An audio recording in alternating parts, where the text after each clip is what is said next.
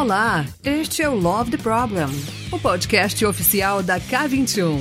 Evolução contínua de pessoas e organizações, com carinho, toda semana para você.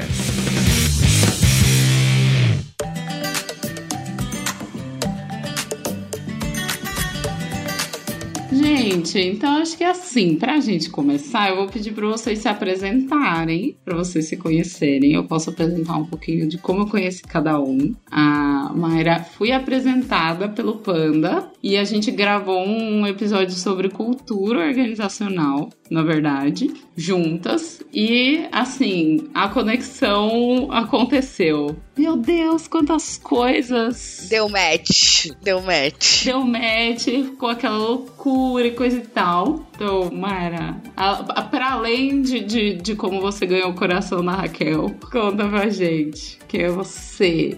Bom, meu nome é Mayra Flor.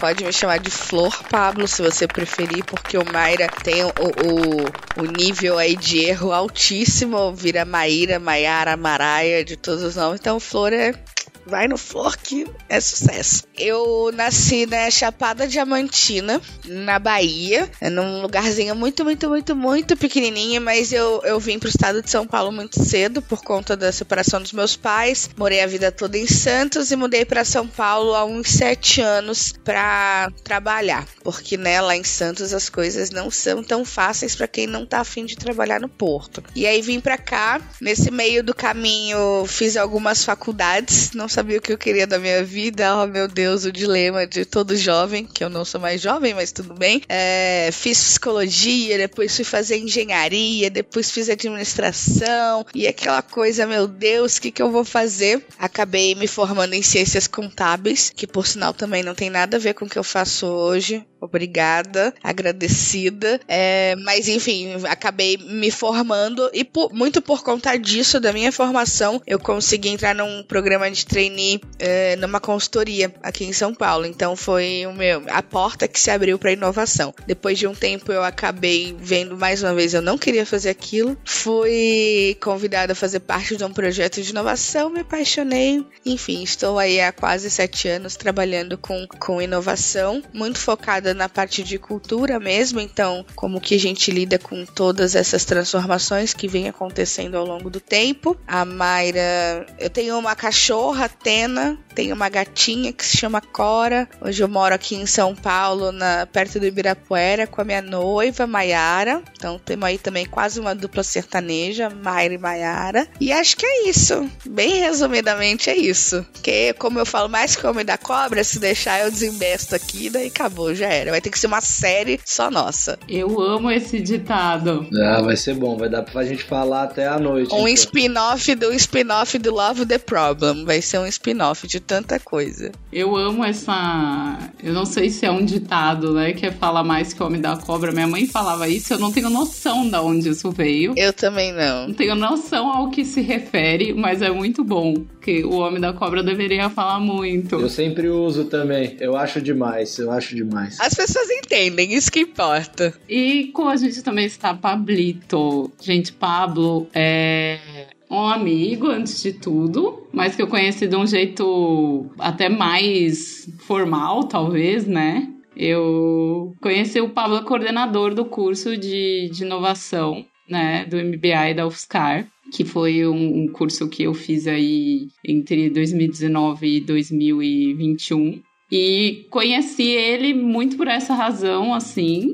E no fim a gente foi se aproximando e, e, trocando muito sobre trabalho, sobre interesses e tal. E hoje é uma pessoa que admiro muito e que tá assim junto comigo num outro lugar até mais de, de de amizade mesmo. Pablito, seu presente.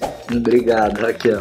É, primeiro, super feliz de estar tá aqui batendo esse papo com você, principalmente aí pelo critério que você disse aí antes da gente começar a gravar dos convidados. Então, fico feliz de estar nessa lista das pessoas que você gosta e é feliz em conhecer a Flor aí também. Bom, eu me apresento sempre já do fim para o começo, me colocando como alguém que na vida é um empreendedor, um vendedor, um engenheiro de humanas. É, sou alguém aí que gosta muito do, de um bar, de uma cerveja, de uma conversa. Então, assim como a Flor falou, se deixar, a gente vai estendendo. Se chegar a hora do happy hour, aí a gente já emenda com a noite, né? Então, por enquanto, vamos tentar limitar o pré-almoço. Mas é, gosto bastante de conversar também. Venho aí do interior de São Paulo, de Garça, uma cidade perto de Marília, Bauru, para quem não conhece, mas é, fiz faculdade em São Carlos, então passei uns 10 anos em São Carlos, não porque demorei os 10 anos na faculdade, né? Poderia, gostaria também, mas porque depois já fiz mestrado, já trabalhei lá um tempo, né? Então fiz engenharia de materiais na UFSCar, fiz mestrado na engenharia de materiais da UFSCar, mas nunca me identifiquei muito com essa área técnica, essa é a verdade. Comecei a trabalhar um pouco nisso, mas já sempre numa área mais de, de gestão e comercial, né? Abri uma unidade de negócios da empresa lá em Sorocaba, sempre indo para essa linha mesmo de, de prospecção, sem muito decidir. Por alguém me convidando, eu ia entrando nas coisas e desde então quase sigo assim. Comecei a empreender em 2016, uma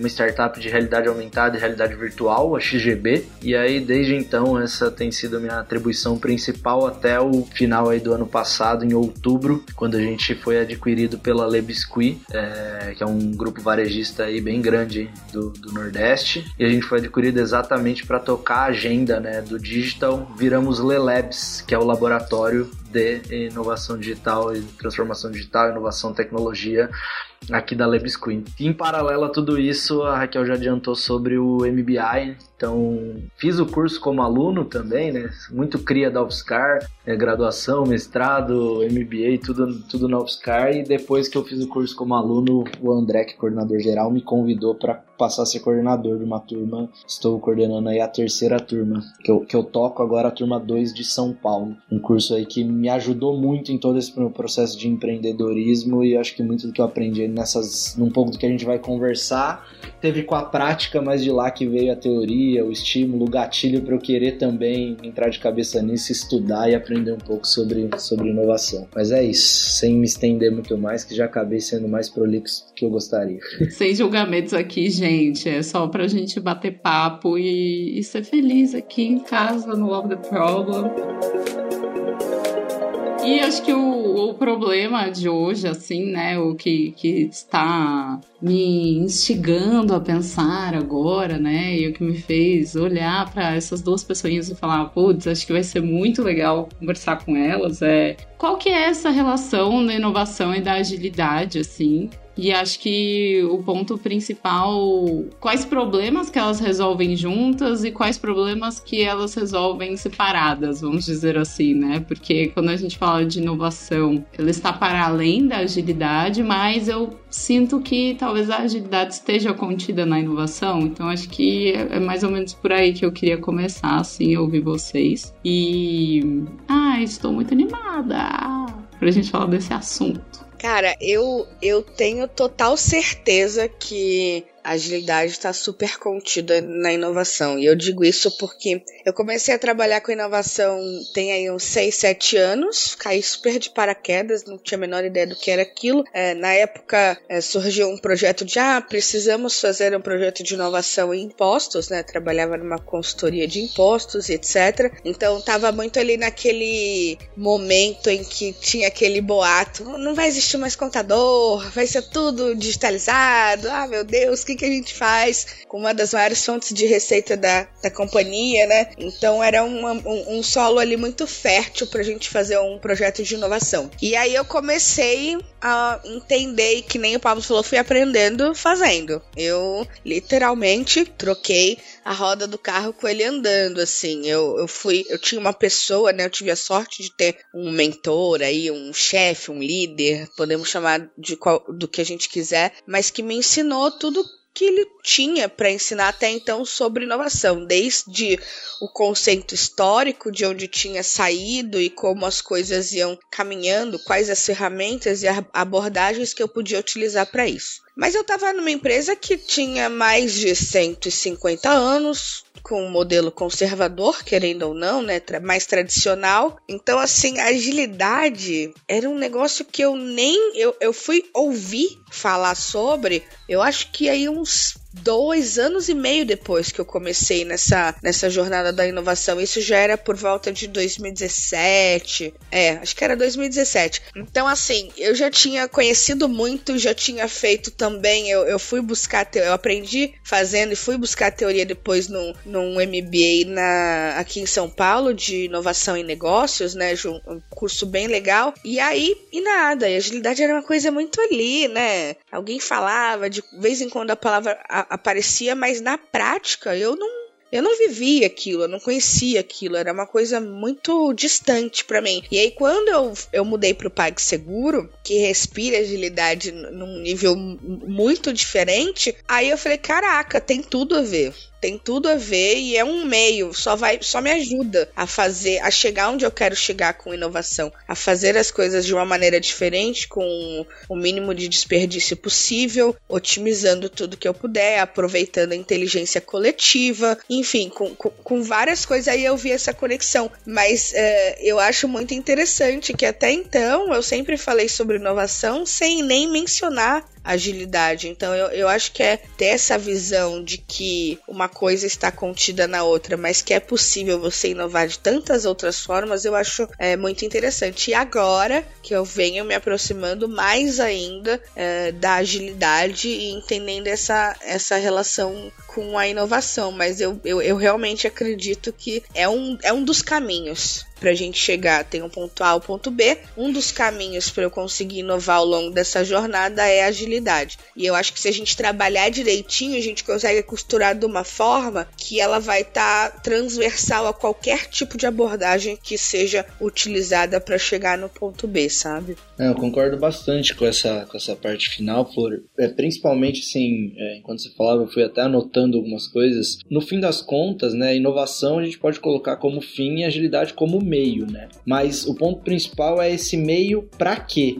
Para onde? Né? Eu acho que uma das grandes confusões que normalmente acontecem, principalmente quando esses termos, essa questão passa a estar hypada e muita gente trata como bala de prata, né? A aplicação de agilidade para resolver processos que não tem um direcionamento claro, é onde é, a, maior, a, maior parte dos projetos falham, né? E as pessoas se frustram, inclusive, com a metodologia, com o que for, né? Ela é meio, ela não é fim, né? A aplicação de métodos ágeis ou de qualquer outro tipo de gestão de projeto, tem que ter muita clareza de para onde a gente está indo, né? Eu acho que as pessoas pecam muito em, em, ter um pouco de clareza, em ter uma definição de um objetivo final, né? E, e mesmo quando a gente trata de inovação, né? Eu acho que para a gente conseguir compatibilizar e falar das duas coisas relacionadas, né? É, eu gosto de trazer pelo menos o meu conceito, assim, o que eu enxergo como, como inovação, criação de, de algo tecnológico ou não, mas que gera um impacto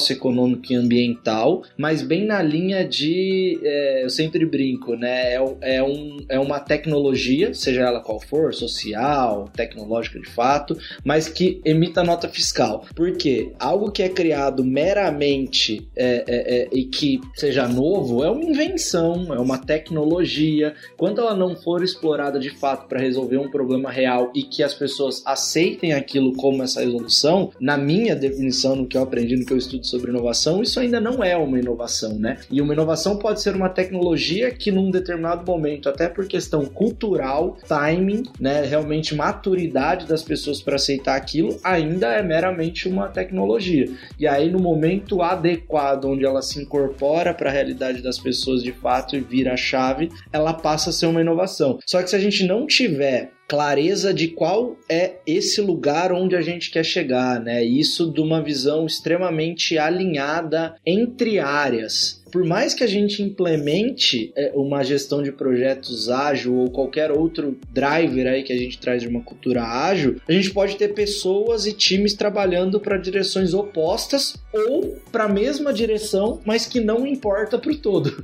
que não resolve nenhum problema, né? Então assim, as entregas são extremamente relevantes dentro dos ciclos. Só que ao final do ciclo não resolve nada do mundo, não resolve nada do meu cliente final, não resolve nada do meu cliente cliente interno. Então, como é que a gente trata desses dois temas numa linha de pensamento que a gente desmistifique que isso vai resolver o problema que é, por exemplo, é, uma visão orientada para o cliente, né? Se for o caso. Então, como é que a gente debate o pré-aplicação do meio como agilidade como uma das possibilidades para isso, que eu também acho que endereça muito bem para esse fim, mas é, como é que a gente debate o quão importante é refletir sobre o fim antes da gente pensar no meio, né? E aí eu, talvez vocês tenham exemplos, situações aí que vocês vivenciam e percebam que realmente é um dos, dos grandes problemas. Socorro, eu não tenho palavras para vocês. Vocês são perfeitos, sem defeitos, nunca erraram.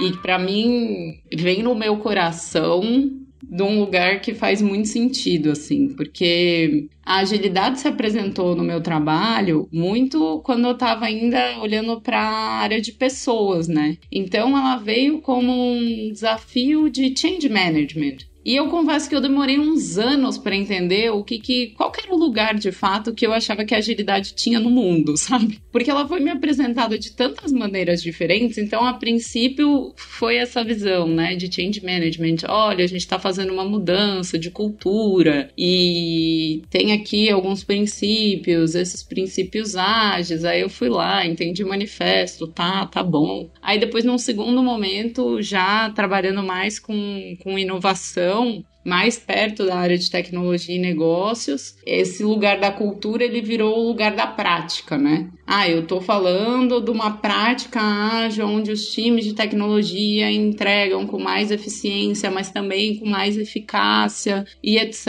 e tal. Mas ainda para mim, em muitos cenários, aquilo era o meio pelo meio, né? Então, muitas vezes eu ainda olhava e falava, tá bom, entendi, tá, tô vendo que tá melhorando, mas o que, que eu tô fazendo isso mesmo?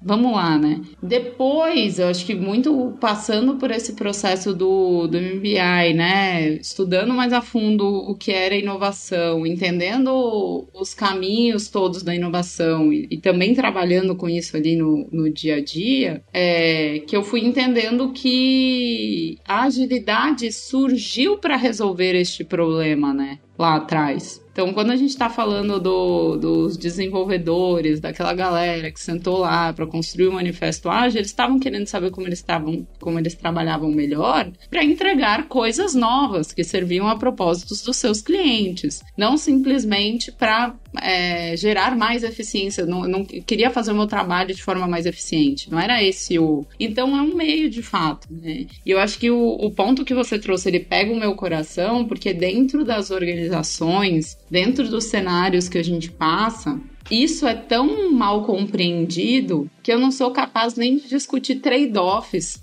que muitas vezes eu tenho que fazer que são muito maiores do que implementar um Scrum dentro de um time e achar que eu não vou ter que mudar mais nada dentro do meu cenário, né? A gente está falando de um, muitas vezes, um modelo de negócio que vai partir de um lugar diferente, que é isso que você falou. Eu estou propondo uma coisa que ela vai muito além do, dessa agilidade de times que é compreendida, né? E é muito interessante a gente, enquanto consultor, esse desafio que a gente faz de ter que costurar as coisas o tempo todo para conseguir dar dimensão. Então, hora eu vou usar a inovação, hora eu vou usar a cultura de produto, hora eu vou usar o pensamento sistêmico, hora eu vou usar para voltar as pessoas para esse lugar, né? De que não é uma mudança de, da forma de fazer, é uma mudança do que e do porquê você está fazendo, né? Então, para mim tocou muito assim. E a inovação, ela também tem muitos âmbitos, né? Mas quando a gente está falando dessa, desse lugar, é, é, acho que o contexto que eu, que eu tô mais hoje, né? Que é realmente eu repensar é, a forma com que eu entrego valor para o cliente, né? Ainda não para a sociedade em si, mas é, para o cliente primeiro. E como que eu repenso todas as formas de fazer para que isso entregue mais valor para o cliente, o que eu vejo muito a agilidade trazendo são inovações mais incrementais do que propriamente disruptivas. Então, ah, quando vou pensar numa inovação mais disruptiva, para mim afasta um pouco do que a agilidade propõe como metodologia, método, né? E foi isso acho que, que foi batendo aqui para mim, sabe?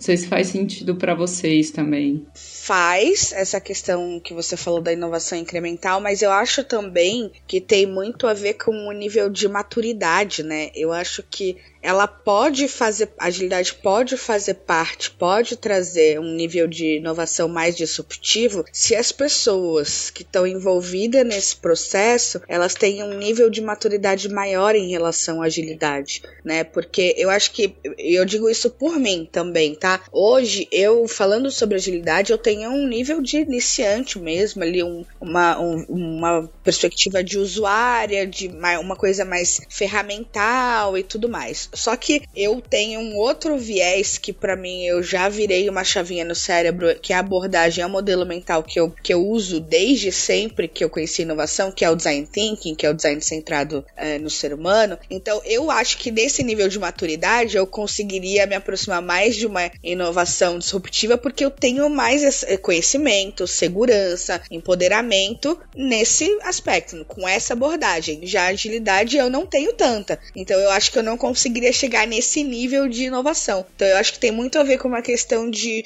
de maturidade, de segurança, de conforto, né? O quão confortável as pessoas estão para usar determinadas abordagens para chegar num, num, num, num, ponto final. Eu acho que tem bastante a ver com isso. E outra, existem pessoas que vão funcionar melhor dessa maneira, que vão estar tá mais seguras fazendo inovação através uh, das vias de agilidade ou outras através de outras outras vias, outras abordagens, né? Então, eu acho que depende demais, demais do, do, do, nível de maturidade e, do, e de match também. Às vezes da match, às vezes aquele final que a gente precisa, aquele lugar onde a gente precisa chegar, vai funcionar melhor se eu tiver uma visão mais de agilidade, ou então se eu tiver uma visão muito mais focada, muito mais centrada no usuário. Eu acho que vai depender também muito do problema que a gente está tentando resolver. Eu acho que é tudo muito adaptável, assim. A gente consegue ir montando um quebra-cabeça de maneira maneira que a gente consiga chegar onde a gente quer chegar. Não, eu gosto, eu gosto dessa, dessa ótica também, Raquel, e eu, eu concordo bastante, porque eu enxergo assim que quando a gente trata de inovação incremental, a gente tem um pouco mais de clareza, na verdade, de para onde a gente quer ir né? Porque a gente já sabe o que existe e basicamente a gente quer dar um próximo passo naquela direção. Então, agilidade como meio nesse processo tem bastante match de fato, né? Porque é um pouquinho a mais toda semana, mas já sabendo o sentido e a direção. Então, eu vou acelerar esse processo, inclusive conseguindo entregar coisas que serão testadas depois. E aí vem um pouco do que Trouxe de também outros frameworks e métodos que a gente usa, como design thinking, uma visão de lean startup, porque no fim a gente tem que retroalimentar esse ciclo, né? Então, ao fazer uma entrega que a gente tem hipóteses até então, e por mais que elas gerem valor no momento em que ela é entregue, o quanto ela realmente vai ter aderência, adesão ali com o meu cliente final e isso vai gerar um valor a médio e longo prazo é, é, é na prática, né? É realmente depois que é entregue e testado. Então, como na inovação incremental a gente já tem essa diretriz um pouco mais clara do problema que a gente está resolvendo e como ele pode ser resolvido de uma forma um pouco melhor, é, eu acho que a agilidade tem muito match. Mas inovação disruptiva, é, quando a gente fala disso, o, o, cenário é um pouco mais nebuloso, né? Porque realmente aí a gente está pensando, eu acho que o pensamento sistêmico, uma parte mais complexa do todo é, acontece. E isso me, me vem muito na cabeça como a agilidade de certa forma pode é, é, estar envolvida aqui ou ela pode entrar numa etapa do processo, mas eu sempre vejo muito a atuação de inovação incremental versus inovação disruptiva, lembrando da ambidestria, do dilema da inovação lá do, do Christensen, que traz que a inovação disruptiva né, sempre tem um crescimento até numa visão exponencial, pensando no 6D lá da exponencialidade e tal, um deles é, é, é o dissimulado. Né? Então a inovação disruptiva ela cresce de forma dissimulada até atingir um ponto de inflexão ali, que é uma questão muitas vezes, a grande maioria das vezes,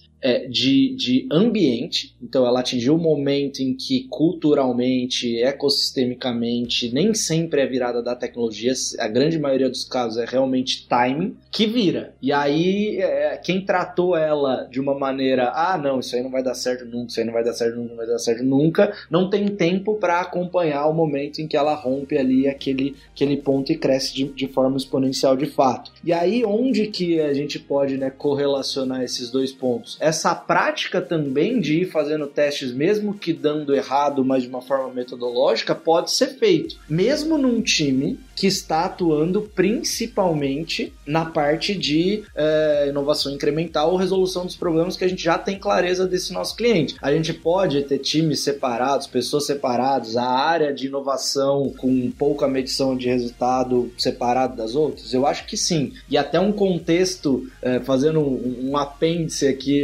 antes de eu, de eu concluir, que esse é um problema até da gente comparar a, o uso da agilidade, como você bem trouxe, né, tem é, como, como princípio, não principal, mas que é, muita gente usa para medir realmente os resultados, a parte de aumentar a eficiência e eficácia é principal, sim, né, mas é, não só, né, isso que eu quis dizer, mas aumentar a eficiência e eficácia das entregas isso, de certa maneira, também remete a um retorno sobre investimento, a produtividade. E quando a gente vai falar de ROI, de retorno sobre investimento, tratando de inovação disruptiva, isso não é possível de ser calculado, porque é imprevisível. A gente, para trabalhar com projetos de inovação, eu não sei ainda se ele de fato vai trazer esse retorno. São muito mais erros do que acertos. Então, quando eu coloco as duas coisas na mesma balança, tipo, tô aplicando agilidade para fazer um projeto de inovação e eu vou falar que agilidade não funciona porque não tá trazendo trazendo um retorno sobre investimento. Mas não, eu estou endereçando o meio ali, eu estou sendo produtivo, eu estou gerando coisa relevante toda semana, mas eu estou sendo rápido em acelerar meu processo de testes de entregas relevantes para serem testados. Né? Eu acho que ela tem que ser julgada pelo que de fato ela se propõe a entregar ali dentro desse contexto, né? Para não parecer que, que não funcionaria. E aí, dentro desse todo, né, eu acho que é legal que a gente usa aqui, não é obviamente algo que a gente inventou, que vem muito também de, desde Spotify e aplicação disso, né, que é dividir o tempo que vai ser investido em cada tipo de atividade também, dentro até do mesmo time. Então, é o conceito do 40-40-20, né? Então, 40% do tempo vai ser investido em novos projetos. 40% do tempo vai ser investido em melhorias do produto que já existe e 20% em melhorias técnicas, né? Imaginando que mesmo se não for um projeto técnico, sempre tem coisa que precisa ser melhorada ali do que já existe, só tecnicamente para não ficar defasado. Mas ter essa visão que 40% do seu tempo vão ser novos projetos é quase que a ideia da possibilidade da inovação disruptiva. 40% melhorias do produto e melhorias técnicas é o tempo que a gente está investindo em inovação incremental. Então, 60% do meu tempo ainda só em melhorando no dia a dia o que eu já tenho, porque ele vai entregar cada vez mais e melhor. Mas eu tenho que ter alocado ali é, ao lado o que vai ser talvez o próximo passo, que vai ser o conceito do Mothership Destroyer, né? O que eu mesmo posso criar aqui dentro de casa que ao fim, no fim, vai destruir a nave mãe, né? Então, eu acho que agilidade, isso vem um pouco do conceito de agilidade dentro da criação, por exemplo, de uma de, de, de uma sprint, se a gente estiver usando Scrum, né? Como dividir essas tarefas, né? Então, se a gente usar isso, ela é sim um meio muito muito útil para trabalhar com inovação se a gente distribuir bem as caixinhas de quais tasks estão sendo trabalhados dentro de cada, é, de cada ciclo. Né?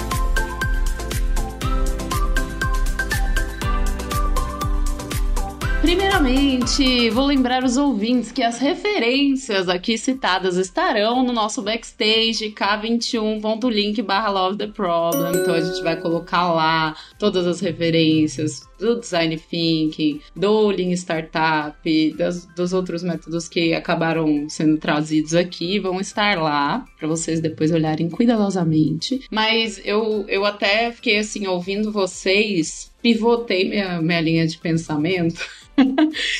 Porque eu percebi, na verdade, que, que existem coisas. É que a gente talvez esteja chamando de agilidade, mas que elas são um pouco, um pouco separadas e, e, e gostei muito também dessa separação um pouco mais clara que a gente fez para inovação. Então, primeiro no sentido de que a gente está tratando a agilidade em alguns momentos como método, né, metodologia, e em outros momentos aqui a gente traz ele como cultura, né, que é esse ciclo curto, a melhoria contínua e entrega de valor. E quando a gente está falando dele como cultura, com essa coisa mais ampla da agilidade, é, a leitura, né, o entendimento aqui que eu tive é que ele cabe para qualquer um dos contextos de inovação. Porque é, esse como que a agilidade ajuda a direcionar aqui, ele é muito rico para qualquer descoberta, incremento ou forma de fazer, né? E eu gostei muito também dessa forma que a gente dividiu a inovação agora por último que você trouxe, Pablo, que é olhando para o ROI, né? Eu acho que esse é, é, um, é um dos trade-offs, por exemplo, que não fica explícito quando a gente vai falar de inovação nas organizações ou de agilidade nas organizações, etc. E eu queria retomar ele, porque eu acho que você foi conectando de forma prática o estratégico, o tático e o operacional, assim, nos seus exemplos. E, eu acho que para mim isso é um entendimento bem rico, né? Então, quando a gente está falando de uma organização se propor a fazer uma inovação disruptiva, a gente tem que ter esse trade-off explícito de que o ROI ele não é dado, ele é incerto. Que isso significa uma série de coisas, de tomadas de decisões estratégicas, de modelo de negócio, para quem está ali na, na, realmente na parte estratégica da, da organização, né? Isso vai direcionar todo o resto do, do movimento ali para baixo, né? E, e, esse exemplo que você trouxe de como um time que trabalha as duas coisas pode se organizar, né? Então eu tenho 40% do tempo e, e, e, do investimento que eu tô colocando no, no meu time, que ele é, ele é não sei, né? Ele é posso ficar milionário ou podemos errar aqui e, tudo bem. É, os outros 40, ou, vamos dizer assim, os outros 60 são mais drivados a esse retorno de investimento de um produto que eu já esteja olhando, ou, ou até, até isso, né? Dessa vaca leiteira do, do, do meu horizonte mais próximo. Eu acho que isso é um, um fator muito relevante que, por mais que pareça óbvio na forma com que a gente está conversando, ele não acontece. Esse entendimento ele não acontece nas organizações, né? Normalmente o que acontece é eu quero inovação.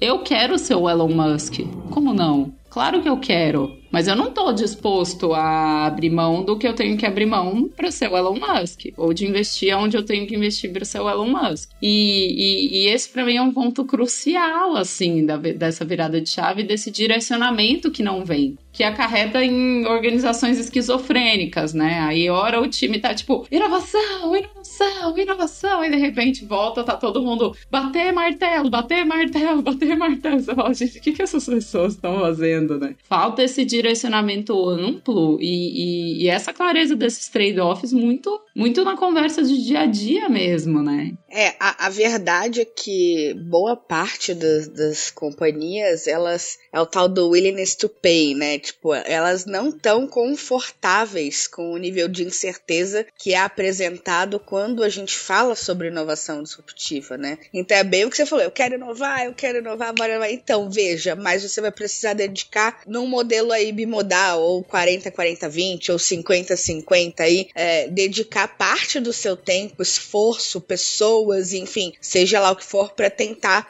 chegar nesse nível de, de, de inovação disruptiva, né? Eu acho, na minha opinião, o que eu vejo, o que eu vi até hoje, é que é uma crise de identidade das empresas. Eu acho que tá todo mundo muito louco e falta terapia. Se existisse assim, uma terapia para a companhia, eu acho que ajudaria muito, porque é, é, a discrepância que existe entre o que eu quero ser e o quanto eu tô disposto a abrir mão ou dedicar tempo, esforço, dinheiro, seja lá o que for, para chegar onde eu quero chegar. Eu acho que tem muito a ver, ver com isso. Isso não existe, tá? Eu, eu já vivi isso muitas vezes inclusive muito recentemente, de estar tá em um ambiente onde se a, a empresa se posiciona como quero ser o mais top de todos no setor e quero criar coisas que ninguém criou Mas, ao mesmo tempo, 99%, se não 100%, do, do que aquela pessoa acredita é dinheiro, dinheiro, dinheiro, eu quero dinheiro, quero dinheiro. Porque não tá confortável com o nível de certeza que uma inovação disruptiva apresenta. Eu não sei qual é a resposta para isso, o que, que resolveria isso. Eu tenho alguns meus achismos, né? Eu tendo a acreditar, por já ter vivido isso em outros contextos, que normalmente o que faz toda a diferença são os patrocinadores dessa inovação, né? É você ter pessoas, pessoas mesmo, figuras personificadas de que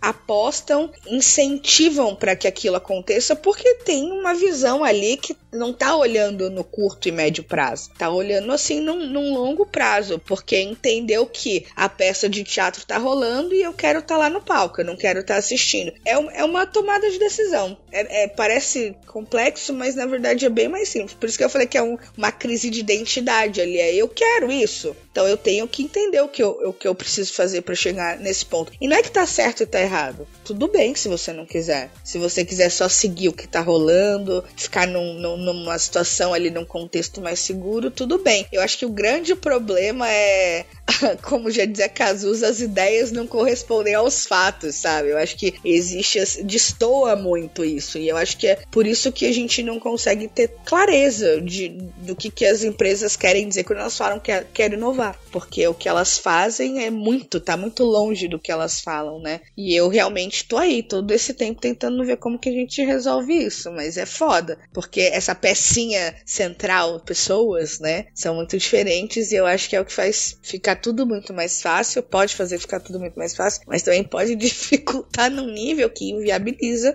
uma inovação disruptiva, por exemplo, independente de qualquer abordagem que vai ser utilizada. É, por isso que eu, que eu acho que é, que é super importante, assim, realmente ter método, né? E a gente se apegar, por exemplo, ah, definimos um determinado objetivo aqui para o ano ou para próximos dois anos, e que isso se desdobre por toda a empresa, mas o quanto a gente, na hora de ser medido pelos resultados, olhe para aqueles drivers, para aqueles KPIs que foram determinados e o quanto a gente está desdobrando isso em todos os projetos para aquele alinhamento para o mesmo lado. Né? Muito daquela imagem do, do Spotify entre autonomia e direção, né? Se a gente só dá autonomia, cada um vai para um lado. Se a gente dá um direcionamento e age muito em comando e controle também, legal, vou fazer lá de uma forma ultramilitar, a gente vai chegar, mas como é que estarão as pessoas? Será que vai ser da forma mais eficiente? Mas eu sinto que o grande paradigma mesmo tem muito a ver realmente com, com escolhas, né? A Kel falou várias vezes de trade-off, porque ela tá ultra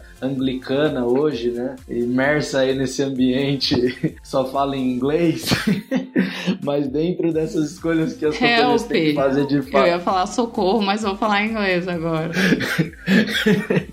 mas é, eu concordo muito com você, Flor, sobre a questão do patrocinador, né? É, é inevitavelmente eu vejo que dentro das corporações ir para esse lado envolve definitivamente, por enquanto, uma visão top-down. Não dá, não dá para vir de baixo para cima pelo simples fato de que, por mais que digam numa aura, somos inovadores, queremos inovar, né? E, e, e de repente, num, na primeira crise que vem, de tipo, passou uma semana não tá vendendo. Cara, é o que a Raquel falou de uma organização esquizofrênica de que 999 não há problema. Bate martelo, bate martelo, bate martelo. Tipo, a primeira desestabilização que tem ali do sistema o equilíbrio é bater o martelo. O, equi... o que eu vou voltar a olhar, por mais que eu tenha colocado qualquer tipo de indicador que direcione a gente para uma evolução, para inovação, eu volto a olhar só a última linha do DRE e, tipo, pare tudo que tá fazendo e volte a fazer aquilo.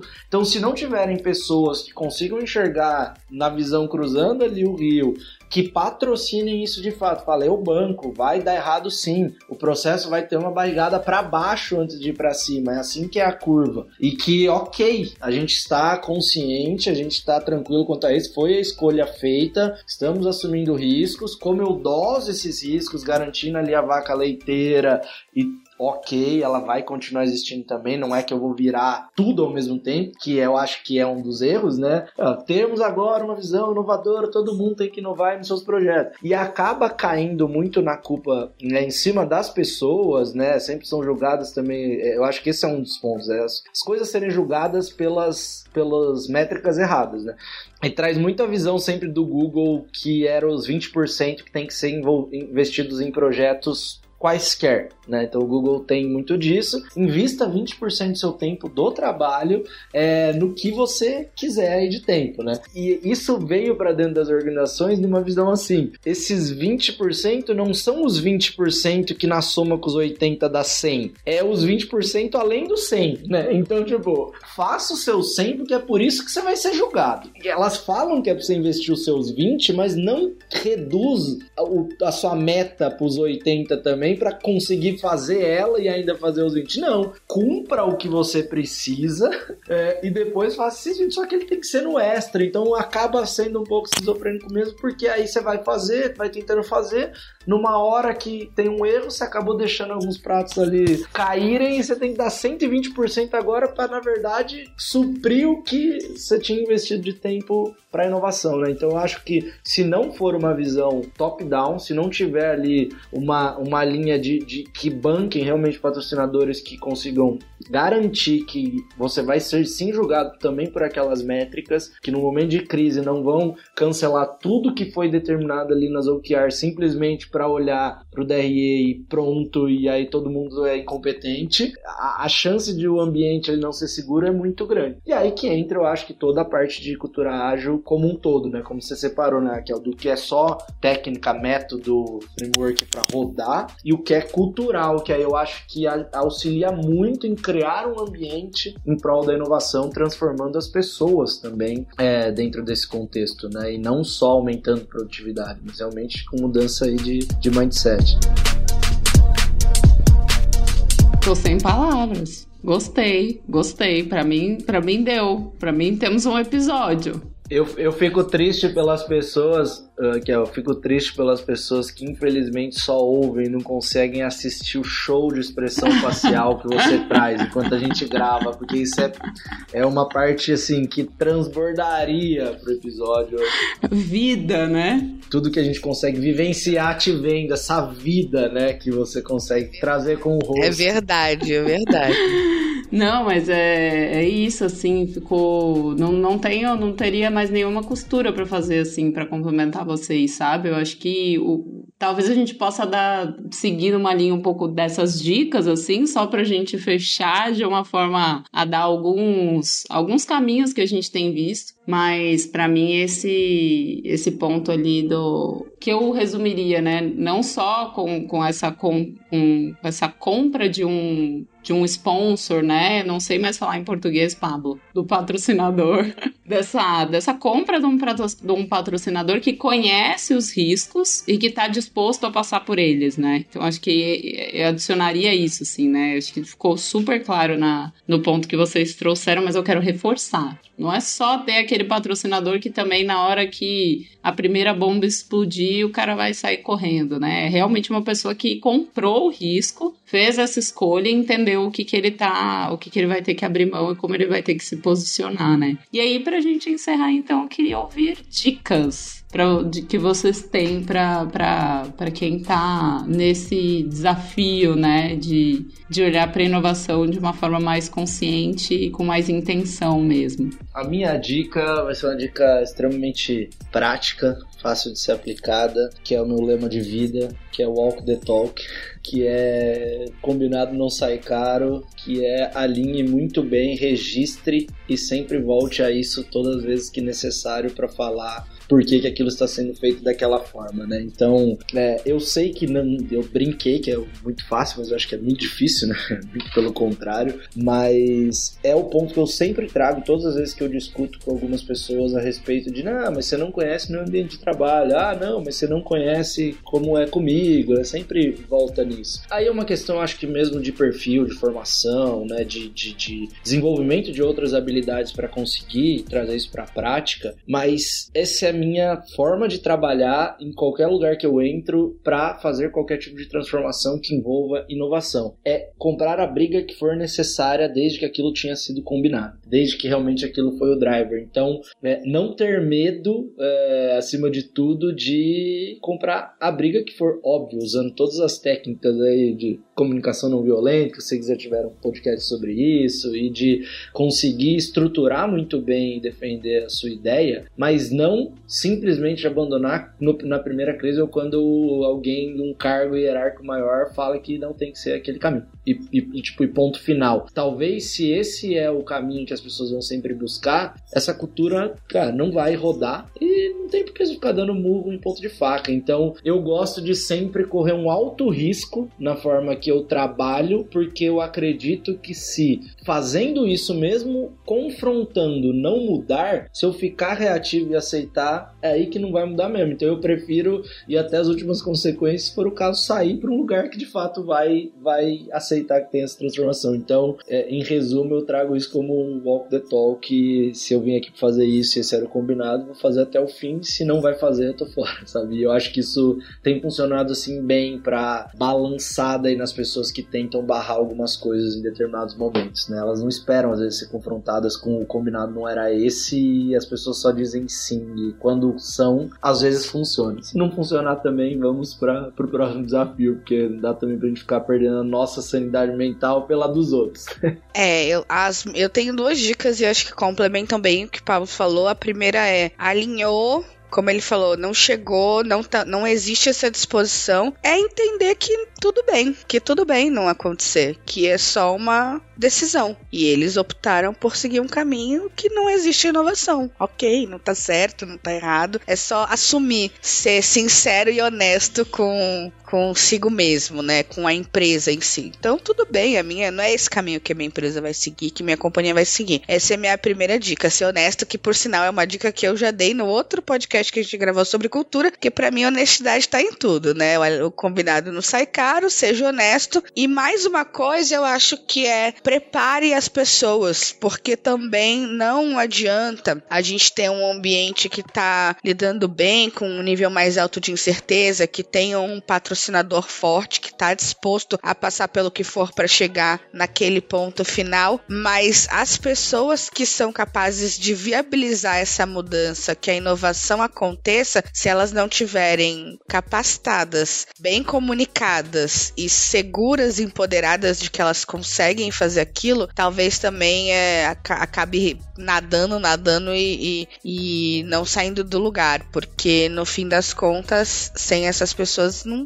não acontece, né? Então esse viés cultural é muito forte, né? Prepare essas pessoas. A inovação só vai acontecer se as pessoas estiverem seguras disso. Então, às vezes não basta, é, precisa do patrocinador dizendo eu acredito e a gente vai fazer assim, mas se na prática as médias gestões, principalmente, é, o dia a dia, a rotina não mostra isso, não reflete esse discurso do patrocinador, ele não vai conseguir ter os resultados esperados porque né, no dia a dia as pessoas não vão conseguir sair do, do, do, do 100% delas e não vão entrar nesses 20% que o Pablo falou, né? Então, minha dica é lide com as pessoas e seja sempre honesto no fim das contas. Eu amei. E acho que o, o, o que eu traria, assim, e que na verdade é até talvez de alguma forma reparafrasear o que vocês disseram, não sei se é tão novo assim, mas eu acho que é essa capacidade de você ter muita clareza do porquê daquilo e conseguir engajar as pessoas principalmente nisso, assim. E eu não quero trazer a palavra propósito, porque eu acho que ela se perdeu no caminho, mas é, é essa clareza do porquê que vai te fazer voltar pro eixo na hora que der um ruim, na hora que, que a gente errar, na hora que a gente fizer um movimento que, que se perdeu ali, na hora que a gente tiver que voltar pro prumo, porque essas escorregadas elas vão acontecer como parte natural do processo. E é isso que também vai dar um pouco mais de conforto para as pessoas, eu acho, sabe? Então, isso para mim é, é ponto muito interessante, assim, as, é, às vezes parece perda de tempo, né? Ficou meio nesse lugar, né? Ai, propósito, ai, é mimimi, né? Uma coisa fluffy. E, mas para mim é muito mais por essa perspectiva até de, da sua capacidade estratégica de entender por que, que você tá fazendo aquilo e por que, que aquilo é relevante de fato e como que você consegue engajar as pessoas a terem esse mesmo entendimento, assim. É, eu acho que de certa forma é muito parecido porque volta um pouco nesse ponto do combinado, né? E conseguir gerar a partir disso um combinado e voltar aqui para ele, né? E, e, e, se dispor aí até o final, já que eu tenho um porquê muito claro. E também tem muito a ver com essa honestidade, né? Primeiro consigo mesmo, de talvez admitir que você não sabe e que daí talvez seja melhor esperar um pouquinho, fazer algum movimento ou descobrir. E se você sabe, deixar isso explícito, né? Deixar esse jogo claro para que as pessoas se sintam mais seguras, assim. E é isso, gente! Temos um Love the Problem. Eu agradeço muito vocês por terem topado estar aqui comigo. Foi um papo muito bom. Saiu muito energizada, assim, de ter conversado com vocês. E muito obrigada. Espero ver vocês em próximas. E Tchau, tchau a todos. Eu que agradeço, foi ótimo. É, eu também, eu confesso que eu tem muitas coisas acontecendo e isso foi uma, algo que me deixou muito energizada também. Eu, eu tava me sentindo muito distante da inovação como um todo. Então tá em um lugar, poder falar sobre isso com pessoas que acreditam nisso, para mim é, foi um, um, respiro essa semana. Eu confesso que vai melhorar muito a, a minha sexta-feira. Muito obrigada, gente. Valeu. Agradeço muito também de novo, Raquel, pelo convite, o prazer de conhecer a Flor. E se nada disso que a gente falou aqui der certo, vocês continuarem quebrando cabeça e fizerem um monte de coisa errada, tiverem milhões de problemas, aí, Raquel, você passa o contato para mim que a gente convida para gravar o ofício. que é outro podcast que eu gravo. Momento Jabá. Que é debulhando os pormenores da vida corporativa, né? Só falando, a gente parou de gravar faz tempo, mas só brincando com isso. Mas eu gravaria de novo. Se tiverem bons problemas aí para contar, é realmente o lado B das corporações, as histórias que não acontecem de fato. Gente, é muito bom. Pablo, ainda bem que você trouxe. Gente, vai estar tá lá no backstage o, o jabá do Pablo, mas o ofício é um episódio para você se é, é, assim, é um podcast para você se identificar. Olha, eu tenho, viu, Pablo? Quando eu for retomar, entender que as suas raivas são as raivas do outro, né? E que, e que tá todo mundo aí passando por essa nesse, nesse ofício nosso de cada dia. Então fica aí para encerrar essa última dica para vocês se divertirem também um pouquinho. Ó, oh, pode me chamar porque é diversão garantida ou sua TV de volta, viu? Porque aqui o negócio é punk.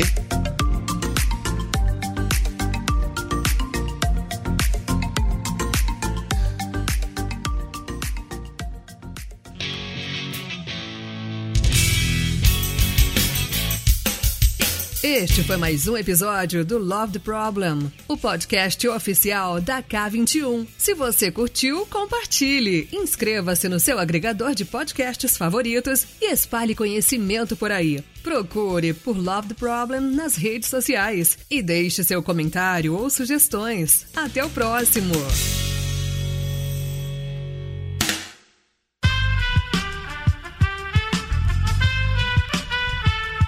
Podcast foi editado por Aerolitos Edição Inteligente.